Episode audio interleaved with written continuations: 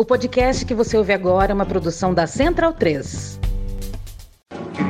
Cristo Redentor, braços abertos sobre a Guanabara.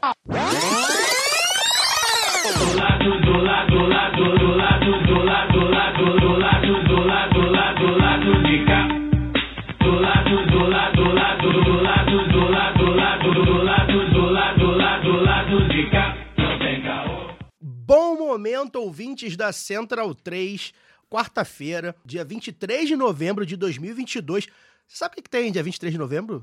Eu lembrei isso várias É. vezes hoje ao É. longo do dia. Três anos de um dos maiores momentos da história da humanidade. Eu sou o Caio Belandi, direto do Saúl Estúdio, e este é o podcast lá do B do Rio, número 258, chegando no seu feed. Se você não sabe o que que é, joga aí 23 de novembro de 2019, Lima, Peru. O time hoje está desfalcado do Fagner Torres, né? Tá sendo, coitado, corroído aí pelo capitalismo em plena Copa do Mundo, cara. Não se faz isso. Trabalhar na Copa do Mundo, gente, enfim, quando eu for presidente do mundo, isso vai ser proibido. O Daniel Soares está aqui ao meu lado e a Luara Ramos, virtualmente também. Começo quase sempre pela Luara. Luara, boa noite. Mais uma semana, né, Luara, que a gente perde alguém muito próximo a gente e muito grande na cultura brasileira.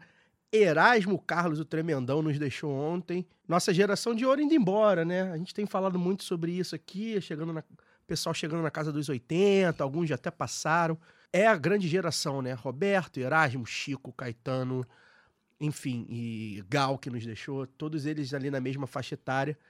Triste, né? A gente não se habituou muito ainda a perder esses, esses grandes ícones da nossa cultura, principalmente nesse, nessa fase, né, da cultura de massa e tudo mais. Boa noite. Boa noite, Caio, Daniel, é, pessoal que está nos ouvindo, nosso convidado que vai ser anunciado daqui a pouco.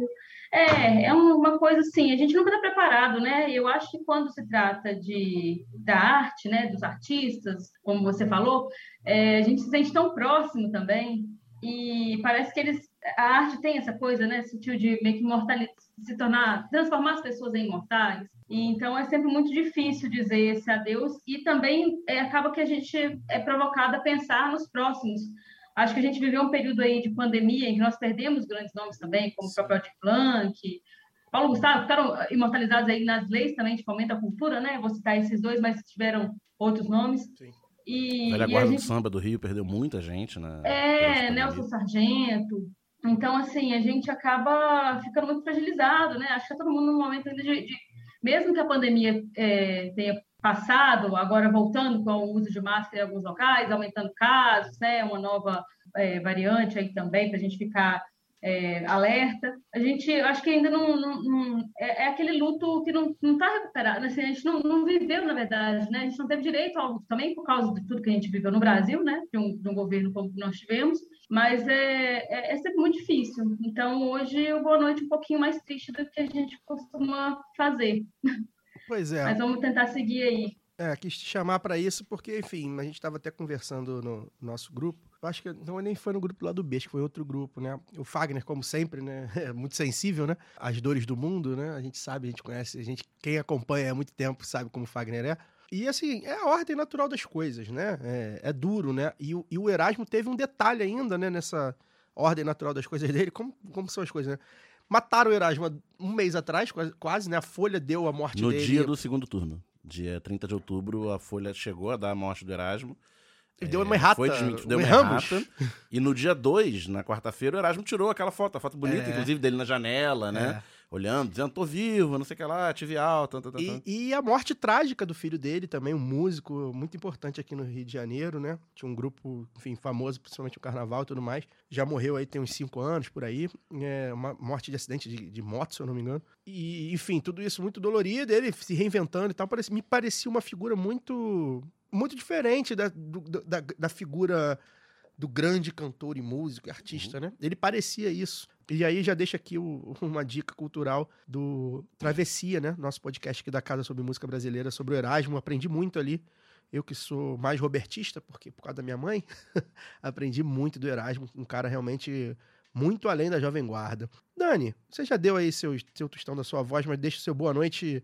Você gostou do Alexandre Frota na transição do governo na pasta de cultura tá gerando um burburinho, né? Tá gerando um burburinho. Gostar, não, não gostei, né? Embora o Frota tenha feito essa, esse rebranding, né? Recente, tanto nas falas quanto na atuação parlamentar. Mas, sinceramente, essa transição, assim, eu tô vendo, assim, a gente fica olhando, né, de- de- desde que começaram a ser nomeados os grupos de trabalho. Aparentemente só a gente tá fora da, da transição. Por enquanto, não sei, né, até o final do ano, se seremos nomeados para algum grupo. Mas eu acho que é mais, tanto pro bem quanto pro mal, é mais barulho e, e espuma. É claro que a galera militante de cultura foi nomeado pro grupo de cultura. né? É. A galera militante de cultura que tá apanhando há seis anos, É. e principalmente nos últimos quatro, né? É. Fica ressentida, porque tá apanhando esse tempo todo. O Frota surfou na onda fascista, mudou de lado da, um dos primeiros a durante mudar a de lado. pandemia. E, Não, antes. Antes.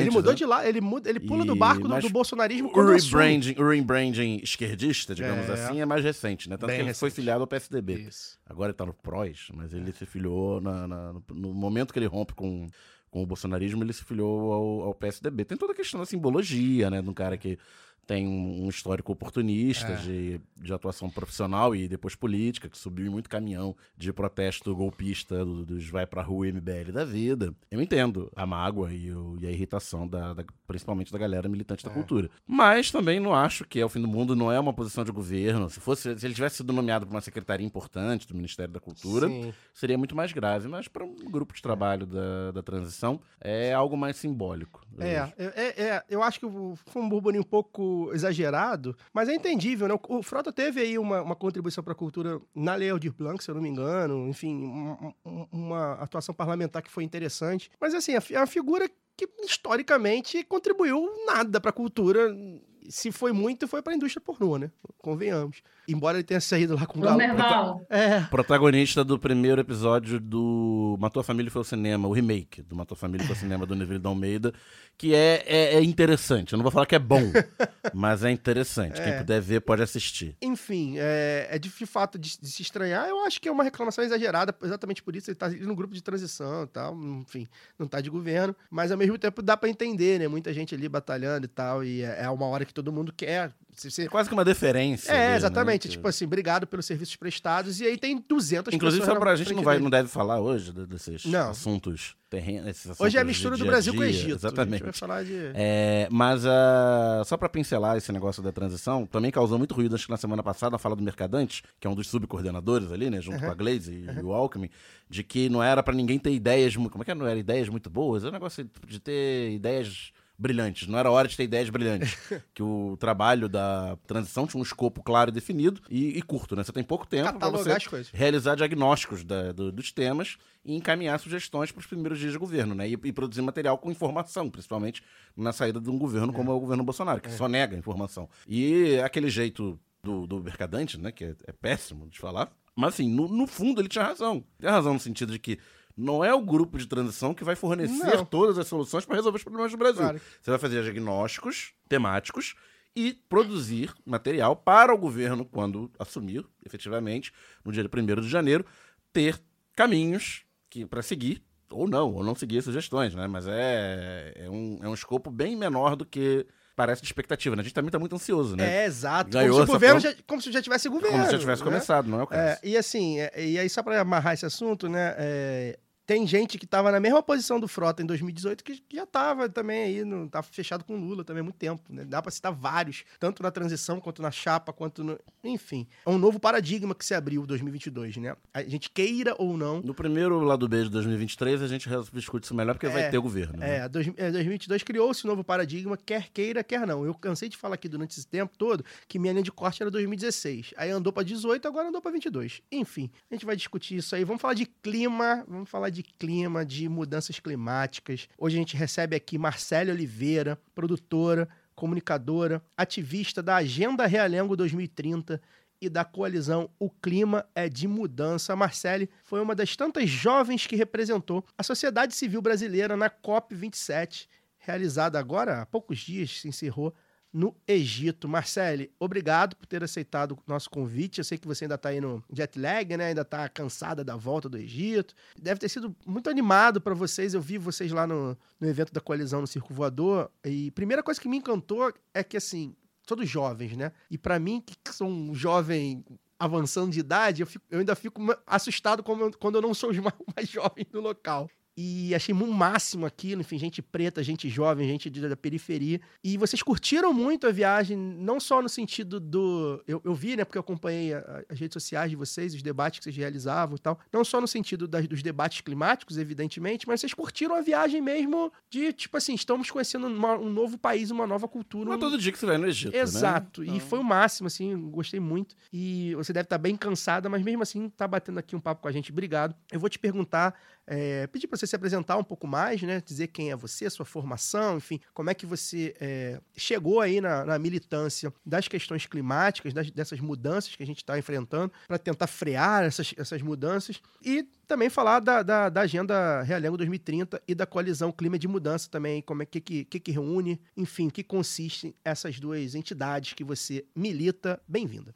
Massa. Oi, gente. Prazer estar aqui com vocês. De fato, jet lag terrível. Esse negócio de ficar atravessando o fuso horário. Muito legal viajar, muito bom voltar para casa, mas se, a- se acostumar de novo com aquilo que sempre foi o, o normal é muito esquisito. Acordando às 5 da manhã, olhando para cima e falando, cara, por favor, eu só quero dormir. Mas não estou reclamando, estou muito agradecida pela experiência irada, não só de ir para a Conferência das Partes, que é essa conferência mundial aí para debater sobre mudanças climáticas, mas por ter ido com uma delegação 100% preta. Isso para a gente foi muito significativo. Então, me chamo Marcelo Oliveira, eu componho a Agenda Realengo 2030, sou cria de Realengo Zona Oeste do Rio de Janeiro, é onde eu construí é, tudo aquilo de quem eu sou. Eu sou graduando em produção cultural na UF Niterói e trabalho hoje com comunicação. É, pertinho, do lado. trabalho com comunicação no Circo Voador. Então, a cidade como um todo sempre foi algo que foi importante para mim. Então, já fui muito do carnaval, do estudo da pesquisa da ocupação de espaço público, e é através dessa característica de comunicação e de produção cultural que eu acabo encontrando reencontrando na vida né, o movimento pelo Parque de Realengo Verde, que é uma luta histórica do bairro de Realengo, pela implementação de um parque na área de uma antiga fábrica de cartuchos que está abandonada, e mesmo estando abandonada, a gente tem imagens de satélite que provam que há um desmatamento dentro dessa área, o que é um pouquinho curioso, porque se não tem ninguém usando, como é que o verde de uma área que não tem ninguém usando está sumindo? Né? É uma história muito mal contada. E há anos a população, entidades públicas como a FRJ, o ERJ, já manifestaram interesse nesse território, nesse terreno, e nada aconteceu porque a especulação militar imobiliária acha que aquele lugar é um dos melhores lugares, é um terreno plano no centro do bairro, e não por acaso do lado de áreas que super alagam. Então, você não resolve alagamento, enchente, precariedade de saneamento básico com prédio, né? Acho que essa conta aí ela é meio desleal. E dentro desse processo do movimento Parque de Realengo Verde foi construída uma ocupação que fica no muro dessa antiga fábrica de cartucho, então uma ocupação artística cultural para falar de conscientização ambiental. E foi nessa ocupação que a gente construiu a Agenda Realengo 2030. Então, é a ocupação Parquinho Verde, que é esse lugar de troca, de encontro e de possibilidade de pensar uma Realengo que seja diferente, não só mais verde, mas com mais possibilidades de acesso, com mais possibilidades narrativas. Se você pesquisar Realengo no Google agora, vai aparecer uma pessoa com uma arma apontada para você, é, referente a uma situação específica, uma tragédia que aconteceu no território em 2011, e de fato uma grande tragédia, mas como é que você resume todo o território e a vida de tantas pessoas? Não é um bairro pequeno, não é um bairro trivial para a história da construção do Rio de Janeiro. Então, como que você resume a isso, né? A uma, uma só história relacionada à violência. Então, a Agenda Realengo 2030, ela, além de falar do parque de preservação de áreas verdes e de reflorestamento né, da Zona Oeste como um todo, elas falam também um pouco dessa disputa de narrativa. Então, é uma publicação com 30 propostas construídas coletivamente na ocupação Parquinho Verde para falar sobre possibilidades de ter uma Realengo que seja acessível, que seja possível, que seja de todo mundo. E essa metodologia de agendas locais é uma metodologia que é da Casa Fluminense, que é uma organização super importante aí de disputa no, na metrópole do Rio de Janeiro por políticas públicas. Então, existem outras agendas locais, existe a Agenda Magé, a Agenda Itaboraí, a Agenda Queimados. Então, é uma galera muito, muito boa e muito comprometida com o território. E aí, enfim, dentro da construção desse trabalho, a gente foi encontrando outras pessoas das agendas locais ou de trabalhos parecidos que estavam com essa mesma inquietação de que falar de mudanças climáticas não só não era um assunto que não nos incluía enquanto juventude, enquanto periferia, mas que não incluía os projetos que a gente estava fazendo no local. E a gente entende que o que a gente está fazendo no local, no território, na microescala, é muito importante, porque isso é o que de fato chega na população que está perdendo a casa para enchente, ou então nas crianças que podem crescer com uma conscientização ambiental diferente, de que não tem um outro planeta para a gente ir. Mas mais do que isso, é possível pensar um modo de vida que não seja predatório, que não seja destruidor. E a gente precisa resgatar essa ideia de, de meio ambiente, porque virou uma coisa meio abraçar árvore, né? Uma coisa meio de gente branca, meio distante. Eu mesma não sei cuidar de um cacto sem morrer ele em dois meses. Mas, Esqueceu de molhar o cacto. Não é jardinagem, né? Não é jardinagem. tem uma coisa que começou a ser muito comum para a gente, que é falar de justiça, né? Falar de justiça climática. Então, falar de justiça climática é falar dessa reparação histórica, desse reencontro com a nossa ancestralidade, com o nosso entendimento sobre meio ambiente, sobre preservação, sobre qualidade do ar. E tem a ver com um entendimento de que é direito, não é um favor. A gente está falando de justiça, a gente está falando de garantia de direito de uma qualidade de vida. Porque se deixar, as crianças, as juventudes vão ter só o shopping para passear. Não vão ter mais parques verdes, possibilidades de fazer diferenciadas, até os festivais de pipa estão diminuindo, sabe? As pequenas praças não estão sendo revitalizadas, e aí você não ilumina as ruas, então deixa de ser um lugar seguro para a galera estar. Então eu cresci muito na rua. Eu ficava com os meus amigos sentada na calçada na rua. E eu já vejo que o meu irmão já não tem muito esse hábito, que tem a ver com segurança e tem a ver com era digital, e no fundo, no fundo, tem a ver com o meio ambiente. E aí, a partir de todas essas inquietações, a gente tirou um conceito em comum, que é de tecnologias verdes, que é justamente pensar que essas coisas que a gente faz na microescala, no caso da Agenda Relengo 2030, a ocupação Parquinho Verde, no caso do Data Lab, o projeto Cocosap, que é um canal de denúncia pelo WhatsApp de violações de saneamento básico no Complexo da Maré, na Visão Coop, é uma brigada contra enchentes na Baixada Fluminense, na galera do Lab Jaca, é uma perspectiva crítica em relação à segurança pública e geração cidadã de dados. Então, acho que a gente foi juntando isso, que parece coisa pequena, parece gambiarra, parece projeto de ongueiro, mas na verdade é tecnologia, é tecnologia verde social. E a gente entende que é tecnologia possível de ser replicada e que a gente tem muita coisa nesse sentido para aprender com outras periferias,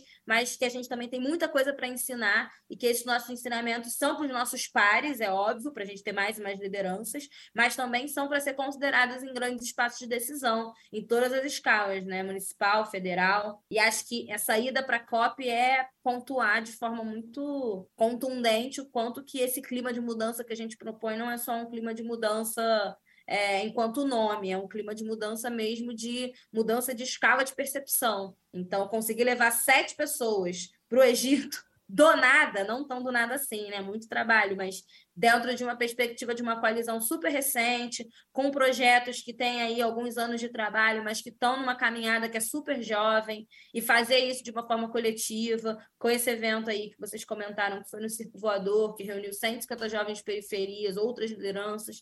Acho que a gente está muito comprometido não só com justiça climática, mas também com colaboratividade. Então, hoje, eu estou muito dentro desse universo dessa pesquisa, que é de justiça climática, mas é também como comunicação popular e como cultura podem nos ajudar a falar disso com mais facilidade, a alcançar mais pessoas. E acho que, enfim, eu, eu sou cria da ocupação de escola pública, né, 2016. Então, acho que tem um ensinamento daí que fica para mim muito firme, que é realmente esse de que grandes coisas se constroem coletivamente e nem sempre aquilo que se constrói chega onde a gente gostaria que chegasse, mas o processo, a caminhada até lá, as pessoas que a gente mobiliza, que a gente encanta e que, enfim, acabam se comprometendo com isso também no meio do caminho é tão importante quanto. Então, acho que eu respondi tudo, talvez, não sei, tentei. Oh, é ótimo, Luara. Respondeu até a pergunta que eu nem tinha feito ainda. ah, então tá bom. Tudo bem, Marcele? Aqui é Luara falando. Bom demais te receber aqui, é, porque eu acho que a agenda ambiental é, é, o grande desafio da nossa geração, né? E o trabalho que vocês tocam a partir da Agenda Realengo, eu acho que é fundamental, porque quando a gente pensa meio ambiente, não é exatamente o meio urbano que vem à nossa cabeça, né? Ainda mais num, num país que é a população é majoritariamente urbana, é pensar essa pauta partindo principalmente das periferias, eu acho que é o que pode provocar, trazer essas novas soluções que você já falou, é, porque cai mesmo nisso, nisso que você disse, né? Parece que toda vez que a gente fala de, de meio ambiente, é, as pessoas só vão até o ah, não joga lixo na rua para não entupir bueiro e causar enchente. Então, ah, coleta seletiva, canudo de metal para não matar tartaruga. e não sai disso. É, então, para a gente sair desse senso comum, você acabou que já respondeu, eu ia perguntar para você sobre esse conceito né, de justiça climática, que você tem umas aspas muito fortes assim num, num vídeo de, da, da, rede de vocês, da Agenda Realengo, fala que não há justiça climática sem reparação, né? E aí eu vou mudar um pouco, já que você já respondeu, você é muito expressivo, isso é muito legal também de pensar a comunicação, a gente que está aqui fazendo comunicação, né? Tentando fazer uma comunicação alternativa, de qualidade, que traga pautas é, alinhadas com, com o real interesse das populações, né, dos territórios. Então, eu vou perguntar, vou além, assim, pensando já na COP27, é, acho que o discurso do Lula foi bem bem emblemático, né, nesse sentido, quando ele fala até da criação do, do, do Ministério dos Povos é, Originários, mas eu acho que tanto o evento, ou o que a gente vê também da, dessa pauta sendo cooptada eu queria que você falasse para a gente a sua percepção do que foi a COP27, né? Aí pode incluir, inclusive, é, percepção pessoal mesmo do país, de tudo. Fala para a gente tudo aí que você tem para poder contar. E também do que, que a gente pode, é, que a gente precisa ficar atento, Marcele, para não cair em armadilhas, né? Desse, dessa lavagem verde, esse greenwashing, para usar os anglicismos aí, é, que acaba o pessoal confundindo, falando que ah, é coisa de, de ongueiro, igual você citou também. Né? O que, que são essas armadilhas do que está virando quase um novo modelo de negócios dentro do, da agenda climática e o que é real da, das tecnologias verdes, né? E também, se quiser colocar mais demandas aí, que você já tem observado, né, dos territórios, territórios periféricos, enfim, é, do que essa juventude potente partiu das mobilizações nas escolas públicas, como você e tal, tem produzido para a gente pensar ideias também. Que acho que ajuda a gente a visualizar, né? Como você já citou algumas aí, e a gente vai visualizando possibilidades, porque senão acaba de novo caindo no, no canudinho de metal. Total. É, eu acho que tem várias coisas, né? Tem uma coisa diferente entre responsabilidade e responsabilização. Tipo, é óbvio que se você puder é, separar o seu lixo e puder economizar água e ter pequenas ações, as tenha. Mas as pequenas ações não adiantam se quem está emitindo os grandes gases poluentes não se responsabilizar por mitigar essa forma de criar energia e de produzir diante do, do capital e do mercado, né? Então, assuntos que foram muito fortes na COP eram relacionados justamente a isso, a perdas e danos, a transição energética e a mudança de formas de produção, porque é uma discussão, é, chega a ser ridículo, né? Mas é uma discussão sobre emissão de gases, tá ligado? Tipo, vocês criaram, vocês, né, a sociedade criou um modelo de negócio de existência e de forma de se manter enquanto sociedade que é extremamente poluente. E aí, se você não fizer em grande escala uma adaptação para formatos menos poluentes, honestamente, não vai adiantar as, as microescalas. E é por isso que a gente fala muito dentro da coalizão do local a global. A gente quer que a gente faz no, faz no local seja considerado, mas a gente entende que tem que discutir, pautar e cobrar dos grandes emissores. E aí são os países do norte global, são as grandes empresas, é, grandes indústrias, eles têm a maior parte de responsabilidade nisso. E perdas e danos, e o fundo de perdas e danos, né, que saiu agora com o acordo de Sharm el-Sheikh, e que é a grande vitória dessa COP, porque já estão há algum tempo tentando assinar esse acordo, fazer a galera lá, os homens brancos de terno, apertar as mãos de já é. Vamos então investir num fundo para poder ajudar a adaptação nos países é, menos desenvolvidos, mais pobres e, consequentemente, mais afetados pela crise climática. E aí criou-se o fundo. Mas as regras desse fundo, como exatamente ele funciona, tudo isso ainda vai estar em análise, né? E aí, essas discussões concretas, elas são muito difíceis de acompanhar. Primeiro, porque nem tinha tradução em português nas salas de negociação. E segundo, porque é isso, esses textos que saem na madrugada, textos difíceis de entender, enfim, é muito assustador como o nosso futuro está sendo decidido na nossa frente de forma com que a gente não pode participar. Então, acho que isso é um ponto. E aí, nesse sentido de possibilidades e de formas de atuação, o que hoje a gente bate muito na tecla é que, beleza, não vai dar para eu saber tudo. Mas se eu souber um pouquinho, se outra pessoa souber outro pouquinho, se outra pessoa souber outro pouquinho, a gente já consegue se organizar para poder pautar aquilo que precisa ser pautado sem cair na cilada do greenwashing, na cilada dos objetivos de desenvolvimento sustentáveis, que na verdade são metas tiradas de forma mundial, mas precisam ser muito bem pensadas e avaliadas quando você coloca no local, porque cada país tem as suas é, especificidades. Quando você fala de Brasil, o Brasil é o país mais, mais biodiverso. Então, assim, você tem milhões e milhões e milhões de biomas. Milhões não, né? Seis, cinco biomas, mas enfim. você tem várias formas de vida que habitam esse território aqui e que precisam ser respeitadas, cada uma na sua especificidade, e aí todo mundo quer investir na Amazônia. E aí, quando a gente fala dessa parada do contexto urbano, contexto rural, beleza, vamos proteger a floresta da Tijuca, mas falar da Baía de Sepitiba para quê? Vamos proteger ali a Quinta da Boa Vista, vamos fazer o Parque Sustentável da Gávea, mas Parque de Realengo? É Parque de Piedade? Não, aí no, no, Parque de Realengo pode ter prédio, né? Pode ser 50-50. No Parque de Piedade dá para. É uma negociação que não faz sentido diante da urgência.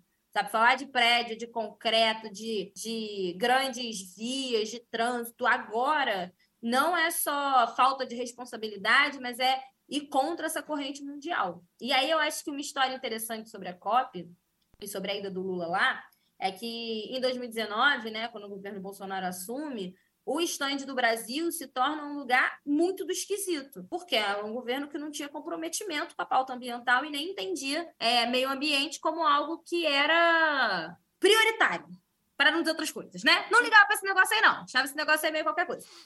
E aí, enquanto sociedade civil, organizações, pessoas que entendiam que a parada era importante, rolou a criação do Brasil Climate Action Hub, que era um estande do Brasil da sociedade civil. Então, olha que doideira. O Brasil ficou tendo dois estandes: o estande do governo federal e o estande da sociedade civil. No estande da sociedade civil, você tinha a população quilombola, indígena, juventude, etc. E no do governo federal você tinha todo esse papo da Amazônia e vem investir no Brasil e olha como a gente levou acesso a isso, a aquilo. E umas histórias assim, muito da mal contada, né? Você tem a pessoa que mora no, na região ao lado que está dizendo que não aconteceu nada lá e aí eles têm uma realidade virtual mostrando as mil maravilhas que fizeram na Amazônia. Pô, alguém não está sendo muito condizente com a verdade, né? Escolha seus lados, eu escolhi o meu. E aí acho que essa ida do Lula à COP, primeiro, mexe com toda a estrutura internacional e pauta climática, né? Coloca o Brasil muito de volta no jogo dessa discussão. Mas ele fez um encontro com a sociedade civil que tocou o Brasil Climate Action Hub nos últimos anos e fez um reconhecimento do trabalho dessa galera e se comprometeu a não só juntar os estandes e agora vai, é, vai ser um, um só, mas criar um, o stand do governo a partir do que é o Brasil Climate Action Hub. Não diluir o Brasil Climate Action Hub, mas integrar o que acontece ali, quem já fala ali, já tem espaço ali, com o que vai ser a futura proposta né, ambiental é, do, do enquanto governo. E isso foi muito emocionante, porque eu pessoalmente não estava lá, né? não vivi esses últimos três, quatro anos indo para a COP. Foi a primeira COP da coalizão. Mas ver nos olhos de quem viveu, sabe? Tipo, a emoção de ouvir essa possibilidade de construção, pô, foi impagável, assim. Foi um momento muito bonito. E foi uma reunião muito menor do que a grande reunião da grande fala que ele fez para a ONU, né? Então, acho que enquanto chefe de Estado, né, que é essa posição que a gente entende dentro da nossa democracia que é importante e, e vota, sabe, para alguém ocupar esse lugar, ver diante da pauta climática esse posicionamento honesto, que não é nem melhor nem pior, é o, o posicionamento justo, porque a galera segurou a onda. E é muito doido como segurar a onda muitas vezes cai justamente seja em terceiro setor, seja em juventude, sociedade civil, trabalho no circo voador, né, durante a pandemia, na hora que estava mais sinistro, né, março de 2020, começo de 2021, quando tinha muita gente numa linha de frente pesada para poder garantir comida na casa das pessoas, a gente fazia lives de arrecadação e, cara, era só sociedade civil. As grandes campanhas que efetivamente chegavam na Zona Oeste, na Baixada Fluminense, eram as campanhas da sociedade civil. E, e, muito da coalizão surge aí também. Foi quando a gente começa a se conhecer e aí depois começa a entender um pouco do trabalho de cada um. E essa decisão de ser coalizão ela é uma decisão que eu acho nada por acaso, assim. Existem diversos tipos de coalizões por aí, coalizão Liga para o Direito, tem coalizão pelo clima. A palavra coalizão por si só ela já carrega esse lugar de junção e etc. mas eu acho que enquanto juventude pautando clima e se chamando de coalizão e vendo essas, é, esses momentos históricos na, no olho, sabe, na, na pele, assim, e sentindo essa emergência climática e ao mesmo tempo vendo a nossa possibilidade real de enfrentar, que eu acho que é isso, é, é, é valorizar o que a gente vem fazendo, desde resistência à fome, né, no sentido da pandemia, a criação de possibilidades de denúncia, de advocacy, de cobrança e tal, isso é grandioso. E mais pessoas têm que fazer isso, têm que ter as ferramentas para fazer isso, porque não é simples, não é como se fosse confortável, fácil, tranquilo, ru, estamos ganhando dinheiro, nada disso. Mas é um lugar de urgência, sabe? Eu entendo hoje também que tem um pouco dessa característica, que é de precisar de muita comunicação popular para chegar nas pessoas que realmente precisam que elas sabem em algum lugar que a, o bicho está pegando. Tá? tá todo mundo sentindo esse calor,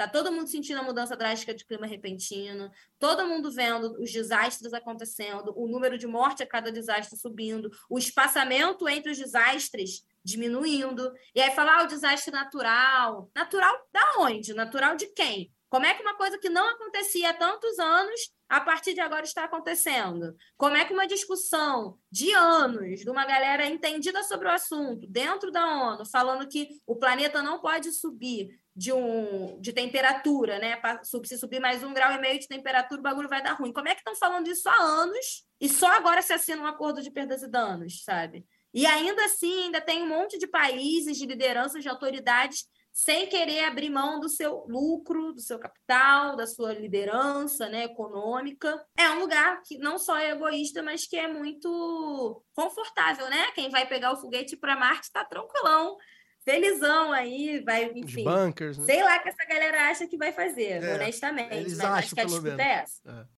Peço licença para dar uma pausa no programa e passar os nossos recadinhos.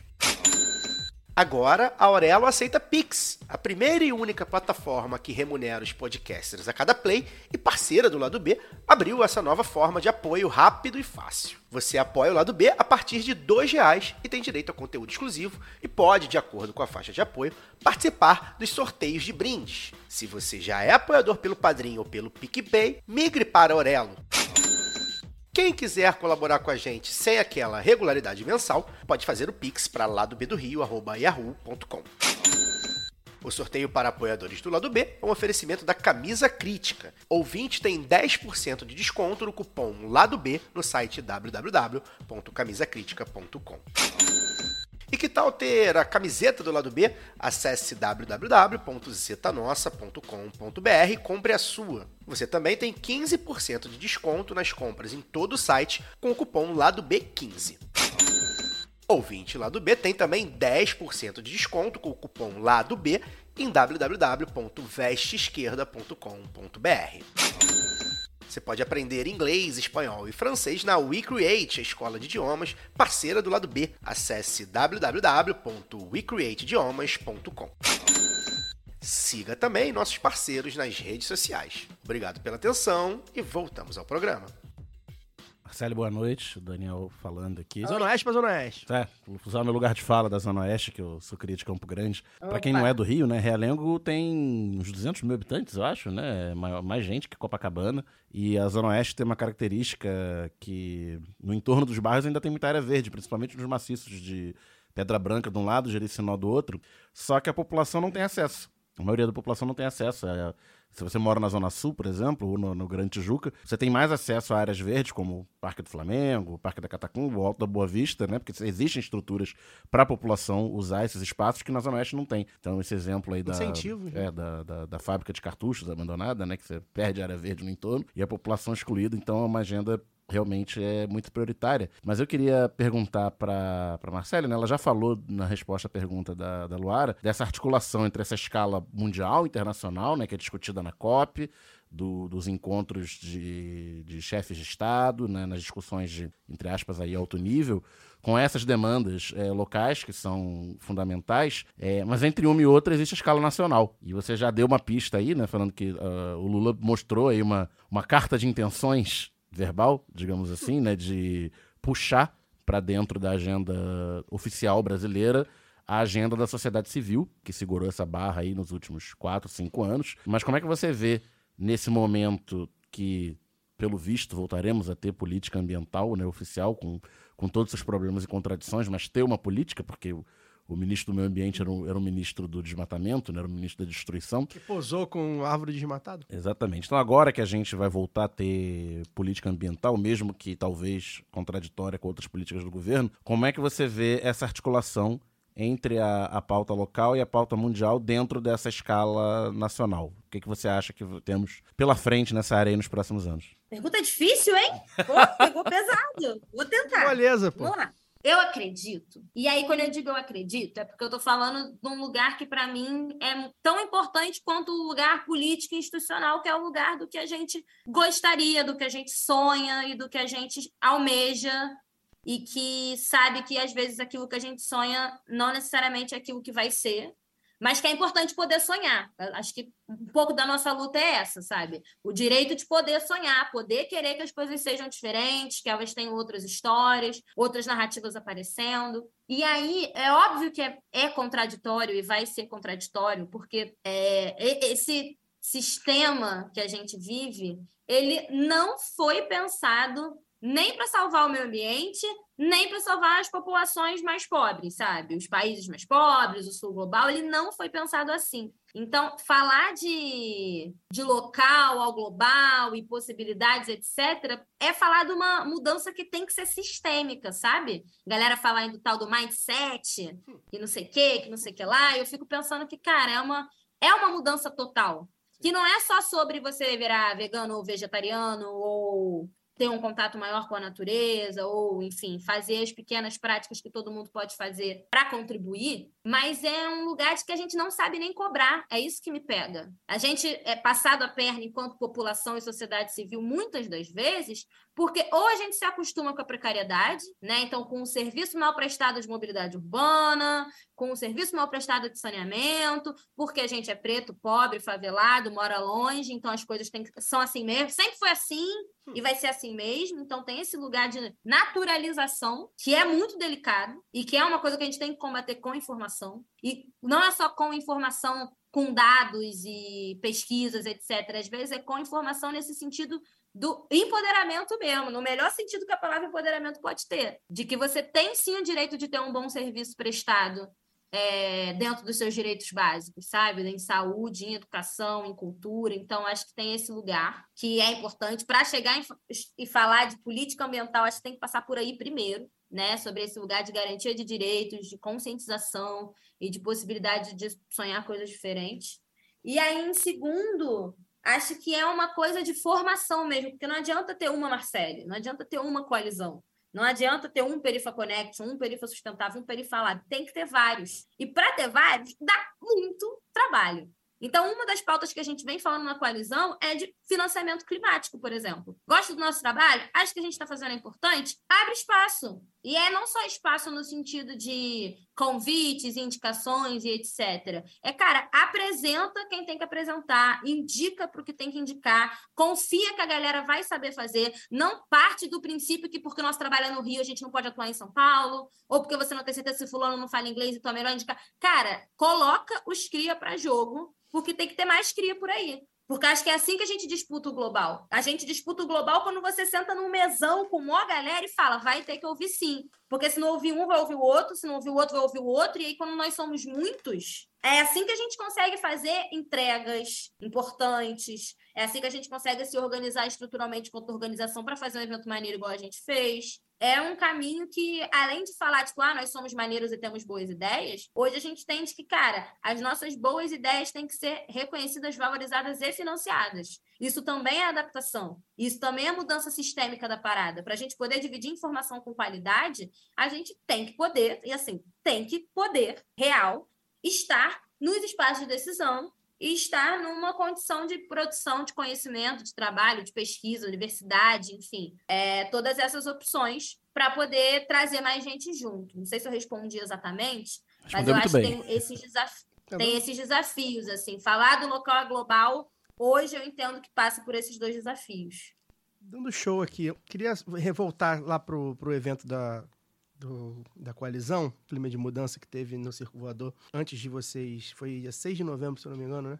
Antes de vocês viajarem, é, eu ouvi muita coisa legal, só fiquei numa mesa e fiz uma oficina só. Por um acaso foi do Lab Jaca, é, que é, foi ministrado por dois rapazes do Lab Jaca, que era sobre comunicação. Lab Jaca, que é do Jacarezinho, que é poucos metros de onde eu nasci, fui criado, de Maria da Graça, ou seja, conheci o Thiago do Lab Jaca, enfim, por- na rua, assim, uma coincidência. Mandar um abraço pra ele também teve lá no Egito. E uma das Valeu, coisas. Thiago. É, gente boa demais, pô. E assim, uma das coisas que me emociona muito, Marcelo, eu tô mu- muito emocionado também de ver você aqui falando, é que a falar de clima, né, sempre foi uma coisa, como você pontuou logo no começo, sempre foi uma coisa muito voltada, primeiro para acadêmicos, né? Parecia que é, era uma coisa muito voltada para estudos e dados, aquelas coisas todas. A gente mesmo já trouxe aqui, por exemplo, Eduardo Sabarreto, um grande cara que, que falando de clima, um economista especializado eh, em- na crítica ao capital internacional nas, nas questões do, do clima, um, um grande, um grande homem mesmo, um, um apoiador nosso, um ouvinte nosso, um abraço para ele também. Mas lá no, no evento, e vendo você falando também, é, uma das coisas que me chamou a atenção é como a pauta hoje, ela precisa ser, e ela tem, tem a gente tem forçado a isso, é, como ela precisa ser feita por mulheres pretas, por mulheres indígenas, por homens indígenas. E lá no evento, uma das, uma das falas que eu gostei muito, da Thaís Santos, que é da, do movimento da coalizão Negros, Negro por Direito, né? E uma das coisas que ela me chamou a atenção é o racismo ambiental, né? Que talvez. Acho que a gente já passou por, por esses conceitos aqui, mas a gente talvez não tenha falado expressamente, né? Que é exatamente isso que você falou, né? A Baía de Guanabara e a Lagoa Rodrigo de Freitas importam mais do que a Baía de Sepetiba, né? É, a gente vai focar na, na Floresta da Tijuca, aqui no, no no- na, na zona norte do Rio de Janeiro, na parte nobre da zona norte, e não vai focar nas florestas e nos, nos parques ambientais da Zona Oeste ou da Zona Norte Profunda, da Baixada, a Baixada tem também. E eu queria que você falasse um pouco sobre isso e como é que é o trabalho local, né, para tentar educar, como você falou, ou eh, informar a população local para a importância daquele parque, ou enfim, daquela luta so- sobre, sobre a questão verde, porque assim, é, é uma dificuldade que, como você mesmo disse, a gente tem, né, de, de, de incluir o periférico, o favelado, o periférico, o homem preto, a mulher preta da cidade grande nessa pauta. É difícil porque é uma pauta que parece que ela Parece é, é a última, né? Exato, é a da última, população. porque a gente não tem, aí, né, a gente vai elencar aqui que é trabalho, educação, cultura, e é um ambiente a último. E ao mesmo tempo, é uma pauta que, bem, sem o ambiente não tem nada disso mesmo. Então, o planeta acaba, a existência da humanidade acaba. Como é que esse diálogo, queria que você falasse um pouco, então, de, raci- de racismo ambiental, né? E como, como você vê se tem, se, se, se a gente tem essa perspectiva de mudança, se está sendo, desde que você começou a, a, a militar nessa área, se você vê uma mudança, porque é isso, né? A gente também briga, né? O lado B, gostaria que o lado B fosse o Jornal Nacional e a gente estivesse entrevistando você para milhões de pessoas, mas não é o caso, né? A, a pauta da mídia hegemônica, que é o que a gente sempre faz o contraponto aqui, ela é muito voltada para jardinagem é, e não para a justiça climática, né? É, Fala-se pouco e de maneira É, distorcida. o agro é pop. Pois é. É, é, Não, eu nem digo agropop, eu digo mais quando. Porque há um debate do meio ambiente na mídia, mas é esse debate, tipo, economize água, né? Não é o debate amplo de justiça ambiental e tudo mais, e justiça climática. Enfim. Queria que você então explicasse um pouco do conceito de, de racismo ambiental e entrasse nisso. Como é, que- como é que é? Como é que assim? Como é que é chegar em Realengo? Porque eu achei o máximo quando eu vi assim, eu, eu lido muito com a agenda 2030 da ONU pro meu trabalho. Eu já lidei mais, inclusive, porque, enfim, foi escanteado. Vamos ver se volta. E achei engraçado, pô, agenda Realengo 2030. Tipo assim, cara, a ONU tem a agenda 2030 dela e Realengo tem também. E eu achei um impacto pra mim. Olha que, porra, eu sou desconstruidão, hein? Tô na internet, entrevisto um monte de gente boa. E mesmo, e sou da Zona Norte, e mesmo assim, falei, caralho, tipo assim, tem gente militando em Realengo, agenda Realengo 2030. Queria que você falasse um pouco, aprofundasse essas questões locais aí pro teu local. Massa. É muito doido falar de racismo ambiental, porque há dois anos atrás, quando eu ouvi essa palavra também, a primeira vez eu fui pesquisar, só tinha um monte de coisa em inglês, né? E aí aquele traduz, não traduz, o que que tem, etc. E para você ter uma noção, a publicação Quem Precisa de Justiça Climática no Brasil, que é coordenada pelo André Coutinho, que é uma amigona braba, é super recente. Super recente, assim, não vou dar a data que eu vou errar, mas é uma publicação super recente.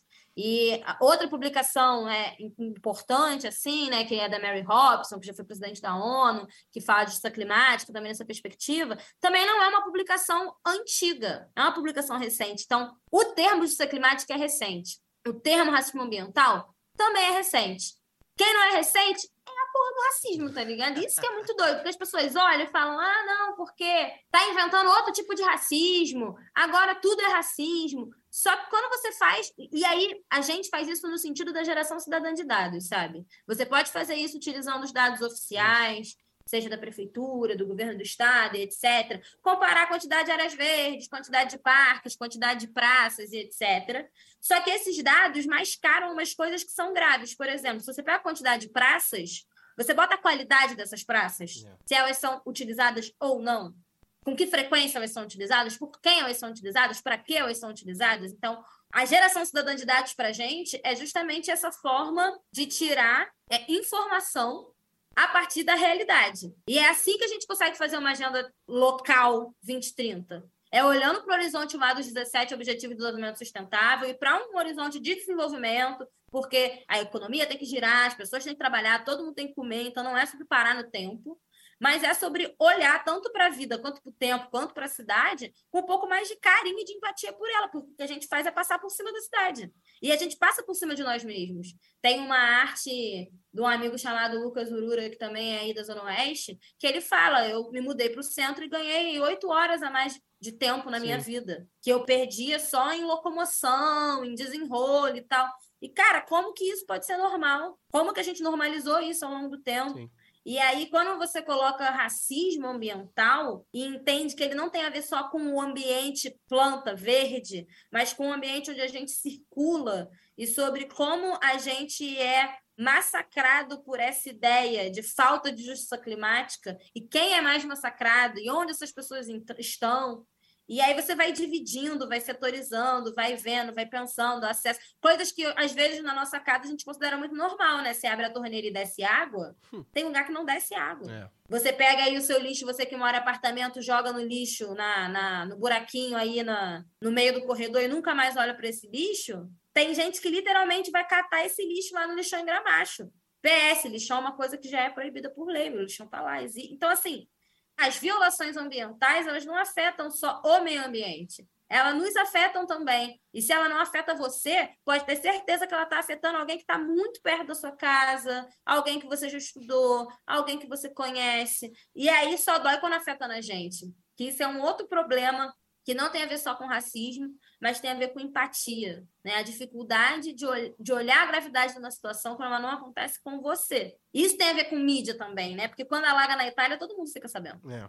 né? Quando derrete lá a geleira polar de não sei da onde, isso vira uma questão. Ah, o pobre dos ursos polares. Mas, cara, tem literalmente gente perdendo todo mês a casa pra enchente. Tipo assim, como assim todo mês e ninguém faz nada? E aí você tem, né, pessoas que fazem estudos de adaptação, de mitigação, que colocam que, de repente, podia fazer um planejamento urbano diferente, poderia plantar árvore tal, que é na encosta, e fazer um reflorestamento, e aí essas pessoas produzem a geração cidadã de dados, publicam essas reflexões, e ainda assim nada acontece? Tipo, por que, que não acontece? Porque é na periferia, porque é melhoria para a favela. Então não vale a pena investir. Porque se você olhar, isso para mim é muito doido, assim. E nessa experiência no Egito a gente reparou isso também. Um lugar, uma repartição pública, uma embaixada, um lugar que é cuidado né, por autoridade, normalmente tem árvore. Vê se eles tiram a árvore do lugar onde eles trabalham. Pensa nos grandes lugares que a gente conhece, assim, né? Casas históricas. Porque quando você pensa assim, Brasília, Brasília é uma cidade montada, né? É. Então é uma cidade cheia do concreto mesmo, porque ela é montada pelo sistema e concretaram tudo. Mas pensa nesses lugares, no Rio de Janeiro a tem muitos desses É. lugares, né? No meio da cidade, lugares, casarões antigos, tá lá. repartições públicas, etc., arborizadas. É. Por que, que esses lugares, ninguém tira a árvore desses lugares, mas tira a árvore da escola X porque a mangueira é muito grande, tá caindo manga em cima da cabeça das crianças? Que argumento é esse? Sabe? E aí você vai desmatando, vai desmatando e vai distanciando a relação da juventude e da periferia com o verde a ponto da gente não sentir falta. E aí você não sente falta do verde e daqui a pouco você não, não sente falta de não usar rinossoro. Aí tá todo mundo usando rinossoro. Da sombra. Tipo, você para de sentir falta de jogar uma bola, um vôlei num lugar público. Você vai sempre para um lugar fechado. Aí você, você não, não cria essa convivência, você para de sentir falta. E aí você vai criando essa ideia do concreto, do shopping, do lugar fechado, verde para quê? Não precisa. Não me faz falta. E aí você chega nesse ponto que é esse ponto difícil de reverter. Não te faz falta, não é importante, então não é problema seu. A não ser que a sua casa alague, ou que você perca alguém numa tragédia, ou que o, o desastre natural, que não tem de natural nada, bata na sua porta. Então, acho que um pouco do nosso trabalho é esse. Eu não quero passar por nenhum desastre, eu não quero perder ninguém, sabe? Tipo, eu não, não quero ter que viver uma situação de extrema, né? De um evento extremo para falar de justiça, para falar de reparação. Eu quero falar agora enquanto ainda dá. Porque na hora que bater um e-mail, a gente vai todo mundo fritar e aí não vai ter jeito. E como, Então tem que falar agora, tem que ser agora. E Porque como- agora é o momento, sabe? Não tem depois. e como tem sido. Como, como é que você vê assim a recepção do povão? Vamos botar assim. Era a sua pergunta, Dani? Então vamos. Eu quero, quero, quero assim, como é que. Porque É, assim. só complementando, já que era a pergunta que eu, que eu Então queria vai. fazer, é, a gente ouve cada vez mais que a gente, com a precarização né, da- do, trabalho e tal, associado a uma, uma era de redes sociais e hiperindividualização, né, leva a uma atomização da população. Né? E você mesma falou numa resposta anterior de que só a luta coletiva resolve, né? Que a gente tem, nós temos que ser muitos para podermos ter, ter relevância. Então, como é que nessa. Como é militar, fazer uma militância que é necessariamente coletiva numa área periférica, frente a essa realidade que a gente tem hoje, né? De, de, de total precarização e individualização, que tá todo mundo vendendo almoço para comprar janta. Olha, esse ponto me pega assim nesse olhar desse entendimento que a memória de Realengo é uma memória militarizada. E aí, quando a gente conversa um Uhum. pouco sobre isso, enquanto história e memória, patrimônio, sabe? A gente fica meio, ah, não, não quero contar essa história por essa perspectiva, não quero falar disso desse jeito. Hum. Mas tem que falar, né? A gente tem que lembrar do passado para poder construir futuro diferente. Então, não é por acaso que Realengo é construído é, dentro dessa perspectiva dessas áreas militarizadas abandonadas, sabe? E que a casa das pessoas se constrói ao redor da- desses terrenos. E aí, contar essa história, lembrando disso e usando isso como memória, tem sido uma, uma ferramenta também, eu acho. Não sei se estou exatamente respondendo, mas estou pensando sobre esse assunto Sim. falar de memória, é, a gente gostando dela ou não, mas enquanto ferramenta de diálogo, ajuda um pouco a fazer a conexão. Explicar, e a né? outra coisa que ajuda a fazer a conexão é justamente a comunicação popular, é a Sim. facilitação da pauta, Uhum. do tema, do conteúdo, é chamar na responsabilidade. A gente tem um papo de mudança na Rádio Roquete Pinto, e aí a gente simplifica todos os termos, porque é isso, os, os- os termos são inventados para nos afastar. Sim. Mas a gente pode explicar, a gente pode aprender, pode explicar, pode simplificar. Então, se dá para fazer isso, vamos fazer para poder não só aproximar né, a pauta climática das pessoas, mas entender que é importante, é relevante, já está dentro da sua vida, sabe? Tipo, é igual políticas públicas, né? Botou política na frase, ah, não, não quero saber. Mas, cara, políticas públicas É. é sobre o preço do mercado, é sobre a qualidade do transporte. Você não pode se isentar desse assunto. E, enfim, falar de memória, de clima e de política através desse lugar, que é um lugar de reconhecimento histórico, sabe? De afeto e de, de chamamento de responsabilidade mesmo. Tem, é um desafio tanto, mas é funcional, assim. Ele pega as pessoas de um jeito em que elas não só entendem a urgência do assunto, mas reconhecem a importância delas, pelo menos, sabe, ficarem de olho nisso de alguma forma. Seja em grandes pautas tipo a Amazônia, seja em pequenas pautas tipo o Parque de Realengo Verde. Acho que esse é um jogo que a gente vem jogando, jogando bem, assim, né? Que é esse de é, partilhar conhecimento, partilhar informação, lembrando que você também pode se engajar, você também tem que se engajar, também é com você, não é um problema meu, né? É um Isso. problema nosso. A gente sempre fala isso aqui. Muito bom esse papo. Lembrando, para quem. de- A gente tem muito ouvinte de fora do Rio e de repente não, não, tá, não tá ligado. A frase Alô, Alô, Realengo, de Gilberto Gil, a música Alô, Alô, Alô, Realengo, foi composta após ele ter sido preso em Realengo. Não, é a música Aquele Abraço, né? O É. verso, Alô, Alô, Realengo, ele É. estava preso no batalhão Isso. em Realengo. A Marcela falou, né, que é uma memória militarizada. Até hoje é uma área com muita... Muito prédio militar, Muito né? milico. Muito milico e tal. Na, em frente... Não, literalmente do lado da Vila Militar. Militar. assim, Sim, é, não, é, Militar Vila Militar, Lados. Magalhães Baixo, Realengo, Vila né? E Isso, a, exato. a principal praça pré- perto da estação é a Praça do Canhão. É, pois é. É, enfim. Onde já teve show do Tim Maia. A Praça do Canhão tinha muito show. Você, você é jovem, mas eu peguei muito showzinho de rock, de banda, organizado pela Rádio Cidade, na Praça do Canhão, aos domingos. A cidade nem existe mais, pra você ver. Daniel entregando a idade. Marcelo, foi ótimo o papo. Acho que tem muita coisa. Esse assunto é um assunto que, enfim, a gente abordou aí durante o ano. A gente vai abordar ainda pelo menos mais uma vez. Com a ajuda da Fundação Rastball, que tem feito aí o meio campo com a gente, tem ajudado a gente a conceber esses programas voltados para a questão climática. E acho que, acho que a gente conseguiu resumir um pouco dessa questão que é muito falada, né, do local ao global, como você falou, o mote que vocês têm para tentar é, explicar como se vai ali do bairro até a ONU e o que, que a ONU precisa fazer no bairro, né? Então, é, eu acho que foi- a gente conseguiu explicar bastante sobre isso. Você é muito boa, você é muito direto, você fala muito bem, cara. Deu show aqui. Eu te vi falando lá no, no evento, mas eu te vi só apresentando. E você foi muito desenvolto e tal. Eu falei, pô, ela fala bem e tal. Mas, pô, explicando, então, pô, deu show. E é isso, usando termos é, direcionados e tal. Muito bom, muito bom mesmo. Adoramos. Deixa seu recado final, por favor. Enfim, suas redes, as redes do Agenda Relengo 2030, do Colisão Clima de Mudança, enfim. E obrigado. Boa noite. Obrigada, fiquei até sem graça, valeu. Acho que é isso, assim. Hoje eu estava dando uma entrevista na Alma Preta Jornalismo com a Amanda Costa, que é do Perifa Sustentável lá de São Paulo, e a gente estava conversando. Eu falei, cara, muito doido como por um tempo da vida na infância sempre fala, ah, fala mais baixo, fala devagar, não seja assim, Hum. fecha a perna, enfim, Hum. grande elenco de limitações.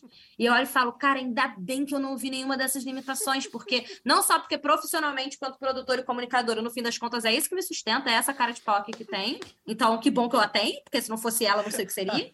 Mas usar essa habilidade a favor de algo coletivo é uma parada que faz muito sentido pra mim, assim, deixa a vida mais bonita de fato. Então, eu sou a Marcele Oliveira, meu arroba aí, arroba Marcele Olive, mas mais do que me seguir, sigam a Agenda Relengo 2030, arroba Agenda Relengo 2030, pautando aí Zona Oeste, reflorestamento, proteção de áreas verdes. E memória, história e patrimônio, não só de Realengo, mas da Zona Oeste como um todo, nesse lugar de defender novas narrativas, novas possibilidades. Quando a gente conseguir mudar a pesquisa de Realengo para outra coisa, eu vou comemorar muito, acho que isso é tipo um objetivo, assim, fala, cara, não é possível. Alguma coisa vai viralizar tanto que pelo menos a gente vai desbancar um, um link daquele da primeira página do Google. Então, quando isso acontecer, lembrem de mim. Lembrem que eu tinha essa vontade e que trabalhando duro para isso. E aí acho que o clima de mudança é o nosso nosso sonho, assim, apesar de ser uma parada muito concreta nesse momento, o clima de mudança é um sonho de poder olhar, trabalhar e pensar sobre as coisas de uma forma diferente, sem limitações. A gente foi para o Egito, tipo assim, quando que a gente Hum. achou que a gente ia conseguir Logo com o Lula, da, né? da grande conquista das partes, tá Logo ligado? no ano que o Lula foi ainda por cima. E aí, quando a gente entendeu que, caraca, vai, vamos conseguir ir, gente falou, beleza, né? Vamos produzir conteúdo pro TikTok, porque é o que tá aí com a galera. Mas vamos ficar falando de clima, como é que vai ser? Não, vamos gastar uma onda nas pirâmides, no deserto, intercala. Ah, É um dançando o baile do Egito e o Isso outro aí. falando, sua casa já alagou, porque nananana. E aí, ver esse processo também de produção de conteúdo e como isso atinge as pessoas e ver a galera retornando, retornando dando parabéns porque a gente foi, sem nem entender o que a gente foi fazer lá, e aí sendo pego pela informação, pelo termo, justiça climática, racismo ambiental. Caraca, como isso faz sentido? Eu ouvi muito isso nas últimas semanas, tipo, nossa, isso faz sentido. Faz sentido, porque aquele, aquele lugar que sempre acumula lixo lá em Senador Camará, por que, que esse problema nunca se resolve? Por que, que os dados dizem que o acesso à água é tal número e, na realidade, tal e tal lugar? Tipo, é racismo, é racismo ambiental, não adianta fingir que não é. E quanto mais a gente se, se apropria, né, de monitoramento e de possibilidade de cobrança, porque é isso, sei falar do assunto, posso falar dele, posso cobrar, tava lá, eu vi, ninguém me contou, sacou? Eu vi, e poder falar eu tava lá é muito, muito significativo pra gente hoje, sabe? Tipo, eu acho que não é só um lugar de conquista e de reconhecimento, mas é também um lugar de poder abrir esse, esse horizonte, né? Tipo, de, de que, cara, a gente tem que sonhar, tem que sonhar que as lutas que a gente quer comprar podem e devem ser compradas, mas não, não pode custar só a nossa saúde mental e todas as horas dos nossos dias, sabe? Tem que ter um balanceamento entre aquilo que a gente quer garantir e quem a gente é, e aquilo que a gente faz no nosso território, e aquilo que a gente quer fazer no global. Então, acho que é uma grande confusão. Toda ela explicada no arroba o clima de mudança, Isso. porque o, o clima de mudança ele é não só uma coalizão, mas também uma proposta de olhar para a vida e olhar para a pauta climática diferente. Então, se você estiver interessado nisso, por favor, no TikTok, no Twitter, no Instagram, E em breve, em mais um evento formativo, inscreva-se. Não sei quando, não sei onde, mas. A gente um vai jeito, divulgar então. aqui. É, recomendo muito, gente, porque assim, é muito legal ver gente jovem, é, preta principalmente, da periferia, falando, falando bem, enfim, lutando coletivamente pelo seu local, pelo, pelo planeta, pelo país. Muito foda. Eu gosto, gostei muito do evento, gosto, gosto muito dos conteúdos de vocês, gostei muito do papo. Luara, a juventude tá vindo aí, hein? A juventude tá vindo aí. A gente agora já não é Tá mais. agora, você Não, que tem a minha idade. A gente já. É, exatamente. A gente, a gente já tá ficando encavalado ali entre a juventude que já tá na, na correria e o pessoal que já tá ali na- no outro ritmo. Boa né? noite. Mas temos, temos a nossa contribuição aí de certeza, verdade, todos nós. mais tempo para dar. Sem eu etarismo, hein, gente? Porque senão o pessoal me chama de etarista. Ih, Caio não gosta de velho. Geriatro, geriatrofobia. Eu falo, Não, calma, não é isso. Eu estou falando porque realmente é muito legal olhar hoje pessoas, é, enfim, de 18, É 20, inspirador, 22, né, 23 anos. cara? Porque assim, eu com 23 anos, não- eu não era dos piores, mas, tipo assim, não. não, não faltava ali, né? Não, não tinha esse, esse espírito de mudança e tal, ainda não tava. E infelizmente a gente precisou de repente vir por uma não era crise. organizado, né? Não, e assim, o que aconteceu também? Agora, só um parênteses. A gente precisou, de repente, vir pra uma crise fodida pra gente ver que aqui as Nada coisas era não, dado. nada era dado, não era ganho, não era, ah, agora vai, país do futuro, melhorando, nananana. Não é assim, nego vem numa canetada, num, em 300 caras acabam com isso. E acho que também serviu, né, pra aí, já tem uma juventude que viu isso se perder e, enfim, viu perder ra- muito rapidamente e aí foi pra luta. Então também tem, tem esse, essa questão. Eu invejo muito, enfim, não que eu seja, eu sou jovem ainda, mas é, eu invejo muito essa juventude. Claro, então, agora sim, desculpa te interromper, boa noite. Boa noite, boa noite. Obrigada, Marcele. É, eu acho que o papo foi exatamente sobre isso, né? É, o quanto cada um pode fazer e deve fazer, tomar aí sua parte, é, sua responsabilidade. E eu fiquei realmente encantada. Já tinha conhecido a Marcele das redes, que eu dei uma olhada lá para a gente poder bater o papo aqui. É, mas é muito legal. Eu acho, Marcele, acho que o que eu mais gostei assim é porque você é uma produtora cultural, cara. Isso assim está completamente diferente do que a gente costuma ver as pessoas é, comentando, falando, né, sobre sobre a agenda climática, mas que a gente percebe o quanto de é, intelectualidade existe em outras formações também e que não são percebidas ou então não são assimiladas, porque não é exatamente o que se espera do modelo de negócio vigente ou que mais é lucrativo e tal até esse momento. E aí você trouxe tantas possibilidades para a gente que eu estou aqui assim processando ainda. E eu acho que a gente pode assumir aqui como missão, então ouvintes do lado B, de viralizar este, essa entrevista com a Marcele, para a gente já, já mudar essa, essa pesquisa sobre realengo aí, ó. É uma ótima oportunidade para a gente já começar Aí, fazendo ó. isso e seguir lá, porque as redes são realmente muito legais. E, e essa ideia né, da, da comunicação alternativa, que a gente está aqui para poder cumprir também, mas não ficar só nisso. Então, esse cada um sabe um pouquinho, a gente usa muito, né? Hoje, os podcasts, acho que todo mundo usa meio que como pílula, assim, para poder assimilar um pouquinho de conteúdo. Mas o que, que a gente faz com esse conteúdo? Acho que só construindo coletivamente. E isso o Marcelo já falou aqui brilhantemente, eu não vou me estender mais. Então, boa noite todo mundo e até semana que vem. É isso, Daniel.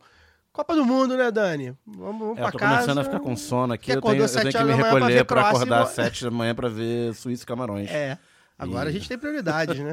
Copa do Mundo. exatamente. Aliás, até 8 horas por dia. soube aí que um, um tal partido de um tal ex-futuro presidente quer anular as eleições. No meio da Copa, os caras Eu, querem. eu prefiro não, Não. não repercutir. Também esse, não. esse Deixa- tipo deixa- de- deixa- de- de- Deixa com o Alexandre de. Moraes, deixa com o Careca que ele vai, vai, vai parar. Boa noite, Dani. Boa noite, até semana que vem. É isso, o lado B Boa noite, gente. fica por aqui. Beijo, beijo. semana que vem. Matias, Tem dando mais. Boa noite também. Ó, tem uma gatinha. Matias. Tchau, gatinha. É, qual o nome? Ah, Qual é o nome? Matias. Matias. Matias, É um gato. É um gato. Então, beijo com Batias. Que Vocês não estão vendo, mas o Matias está dando beijinhos aqui na câmera. A gente fica por aqui. Semana que vem tem mais lá do B. Valeu!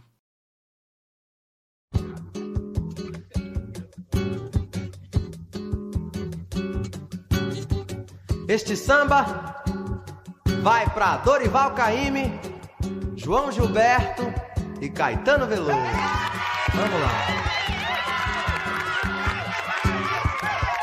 O Rio de Janeiro continua lindo.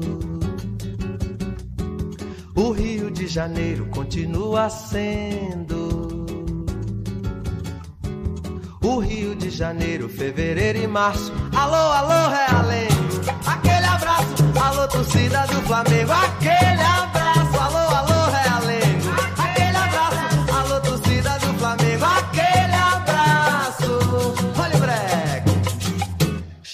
continua balançando a pança e buzinando a moça e comandando a massa. E continua dando as ordens no terreiro. Alô, alô, seu chacrinha, velho guerreiro. Alô, alô, Terezinha. Rio de Janeiro, alô, alô, seu chacrinha, velho.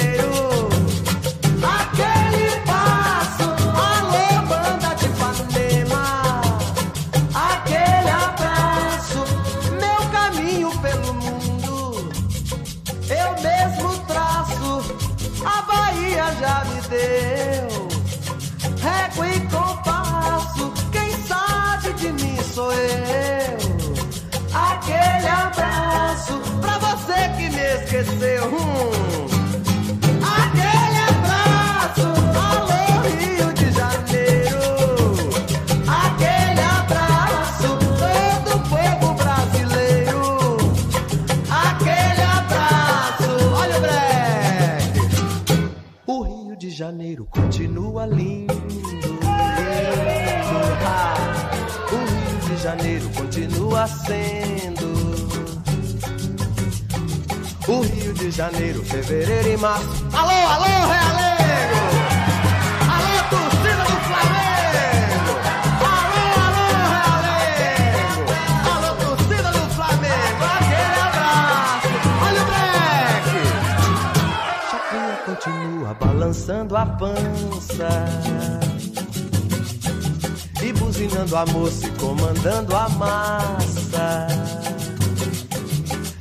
continua dando as ordens no terreiro. Alô, alô, seu Chacrinha.